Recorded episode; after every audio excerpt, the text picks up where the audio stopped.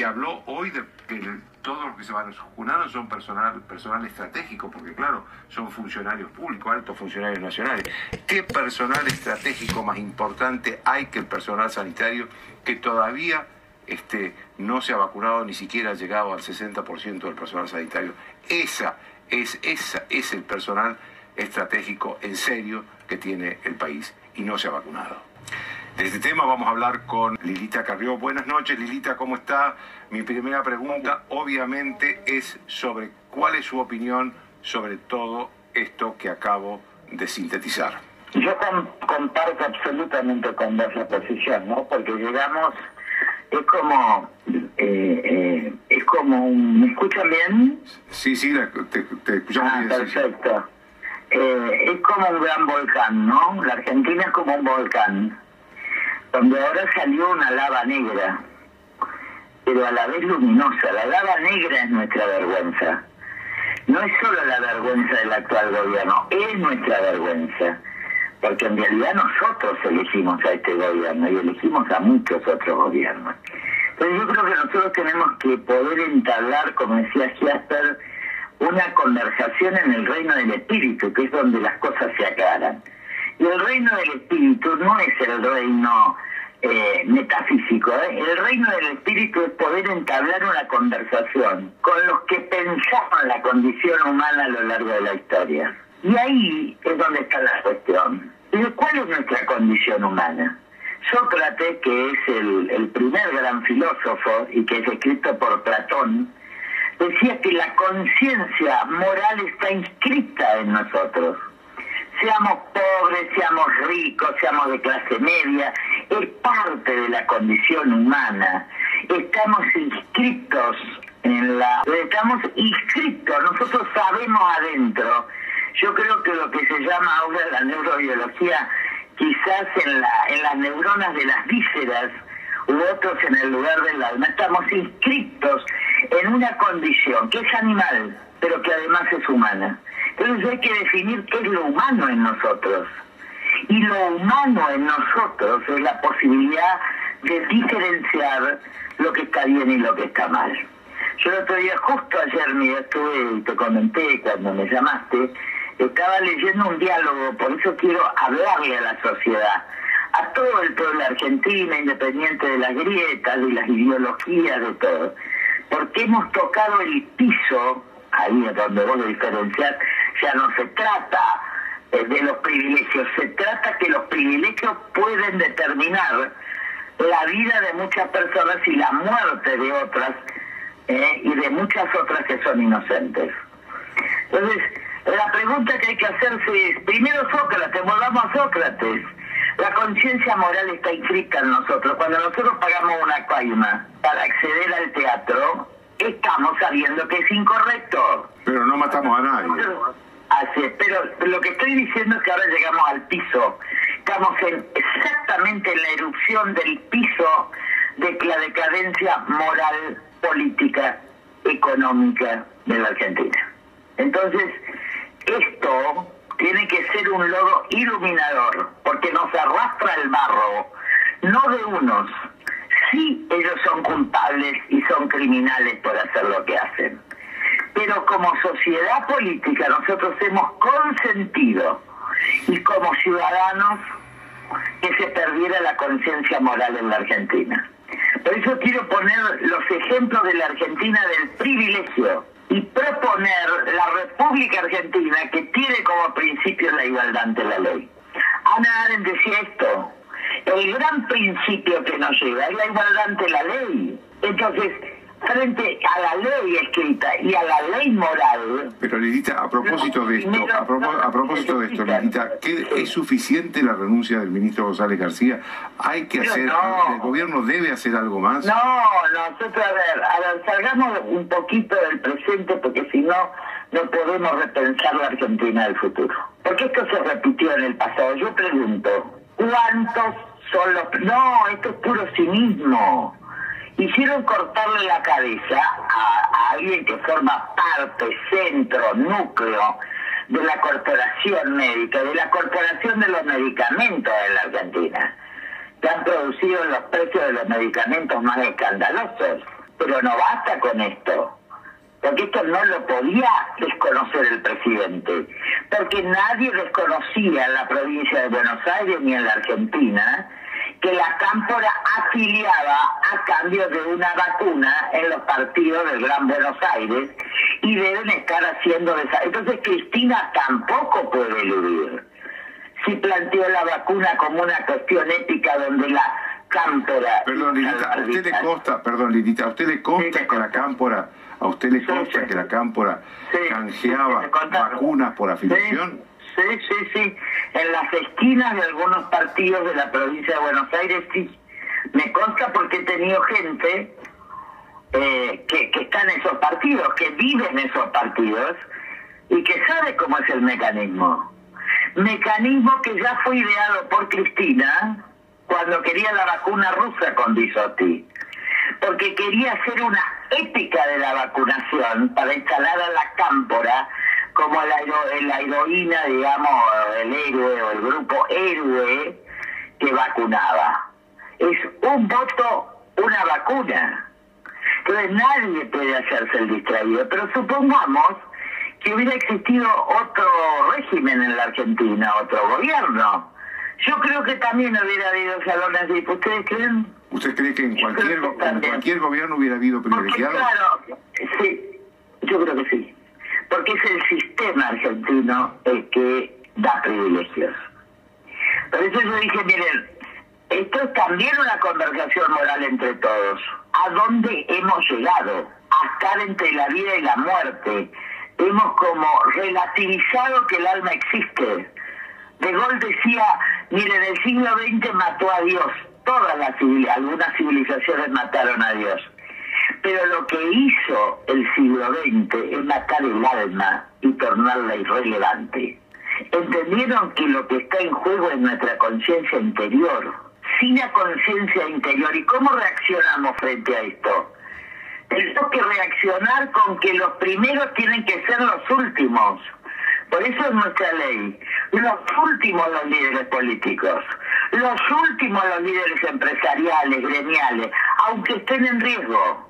Yo voy a ser la última. Eso iba a preguntar, Lilita, porque usted usted usted tuvo muchos episodios de, varios episodios de, enfermedad en los últimos años. No, eh, yo tengo tiene más, de 60, tiene más de 60. ¿Usted se va a vacunar cuando, cuándo? No, no, yo me, me voy a vacunar última, porque es preciso dar el ejemplo aunque te cueste la vida, es preciso dar el ejemplo. Es preciso decirle que la Argentina, tomada por la hiperinflación, por la falta de moneda, por la falta de plan económico, por la caída libre de las instituciones, ¿entendieron?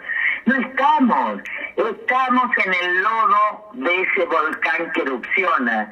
Ahora, ese volcán que yo te decía, yo veo como, siento como un lodo negro que cae sobre todos ¿eh? no sobre algunos, hay excepciones, pero que trae como la, sobre la República Argentina como identidad, sobre el preámbulo de la Constitución del 53 con todas sus reformas, sobre lo que se dice en el pacto comunitario que se ha roto. Entonces, yo hago una interpelación eh, final quizás, y le digo a la sociedad argentina que hay una, oportunidad en este lado que nos ciega, que es tomar partido fuera de las ideologías, fuera de los partidos, sin utilizar ninguno de los mecanismos. Por eso no quiero hablar de culpables criminales, que se encargue la justicia.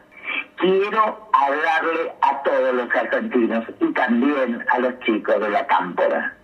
Cada uno de nosotros tiene una conciencia moral que nos escruta. En consecuencia, si tenemos que hacer lo correcto, lo primero que teníamos que hacer es sacar una ley que haga que los líderes políticos, empresariales, sindicales, del periodismo, ¿eh? salvo los que tengan una tarea que necesiten una tarea demasiado inmediata con la gente, los mobileros, digo un montón de personas, seamos los últimos, porque tenemos que dar el ejemplo.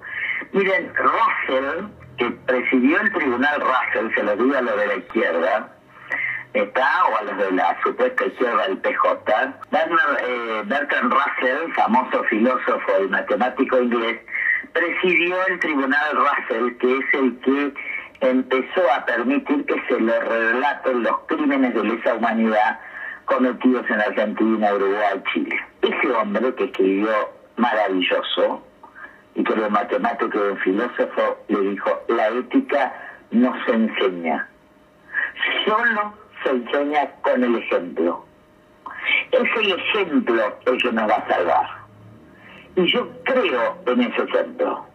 Y creo que hay que cortar por la fuente, más allá de la investigación penal. Yo no quiero hacer política con esto. Ahora, sí, déjeme, hacerle una, déjeme, hacerle una pregunta, Lilita, porque usted... Pero a mí me Lilita, me, me, permite hacerle una pregunta, porque, a ver, usted dice que los, los, no quiere meterse en los nombres, pero a mí me sorprendieron algunos nombres. Por ejemplo, Zanini, el expresidente Dualde, Scioli, que es embajador, que está en, Brasil. Esos nombres me, me, ¿Pero cómo le va a sorprender? ¿A usted la sorprendieron? No, me dio risa. ¿Sabe lo que me dijo mi hijo? Se armó, yo le dije, se armó un escándalo con las vacunas. Le digo, porque no tienen conciencia moral. No, mamá, te equivocás. No tienen conciencia, me contestó un hijo de 26 años. Hemos eliminado la conciencia, pero la hemos eliminado como algo irrelevante. Lo correcto y lo incorrecto es irrelevante en la Argentina de hoy. Pero eso incluye, eso incluye, Lilita, a toda la sociedad o a una parte. Yo digo que nos incluye con más gravedad que Asper distinguía entre la culpa criminal y la culpa política general. ¿Está? Es decir, no culpa, la culpa criminal la tienen que pagar todos los que hicieron esto, porque es una culpa criminal. Y aparte de un destierro moral y político. Esto es lo que corresponde. La renuncia. Ahora, y también la condena y la inhabilitación para cargos públicos. Pero esto lo va a decir la justicia. Ahora, la culpabilidad política puede darse de dos maneras, como dice Jasper, como se dio en Alemania. Está la culpabilidad política no solo es no haber hecho nada y entonces no soy culpable porque yo no me vacuné. Somos culpables políticos los ciudadanos en tanto permitimos por muchos años votar a personas sin conciencia. Scioli, Scioli es un chico sin conciencia moral. Por eso yo dije es un imbécil. Incapaz de pensar significa ser imbécil. Pero Dualde piensa y darse vacuna porque el privilegio parte de la Argentina de muchos años. Y yo haría esta reflexión. Si yo fuera amiga del poder hoy, ¿cuántos amigos del poder y existiera otro gobierno? ¿No habría una sala VIP? Yo sinceramente, yo lo digo desde la más profunda dolor y honestidad intelectual. Creo que no se hubiera usado un voto una vacuna, pero creo que una sala VIP habría existido. Se lo digo con mucho Inclusive con un gobierno de Macri. Sí. Se lo digo con mucho dolor. Por eso creo que si esta no es una reflexión de todos los argentinos, podría haber sido, podría no haber sido. Pero yo no quiero términos maniqueos acá, no quiero el mal y el bien. Quiero que salgamos de esta culpa colectiva. Quiero que salgamos con el ejemplo, quiero que salgamos con conciencia crítica y que millones de jóvenes más allá de sus ideologías y que millones de argentinos que pueden, que pueden caminar pacíficamente en silencio no violento, marchen para reivindicar la República Argentina que es de todos, pero que está inspirada, según el preámbulo, en la idea de justicia, es decir, basta de toda impunidad, pero también en la idea de un Dios, y si no quieres llamarlo a Dios, llámenle cosmos, cosmogonías, llámenle budismo, llámenle lo que sea, llámenle espíritu. El reino del espíritu está presente. Yo me acuerdo con esto de Ana Arendt, cuando tuvo que denunciar con dolor, siendo nacionista, ¿eh? y estar en campos de concentración en Francia tuviendo que escapar, pero también denuncia en el juicio a Eichmann el colaboracionismo de un consejo judío que determinaba qué judíos iban y qué judíos no. Fue terrible, se peleó hasta con sus amigos de la fundación del sionismo. Pero ella dijo, mi deber es la lucidez y la verdad. ¿Y por qué genera? ¿Por qué generó siempre tanta crítica? Porque la verdad es lo que causa escándalo. Es fácil culpar a algunos. Y claro que son culpables criminales. Lo difícil es preguntarnos qué hubiéramos hecho nosotros en iguales circunstancias. Y esta es una pregunta, ¿eh? Yo no tengo la contestación.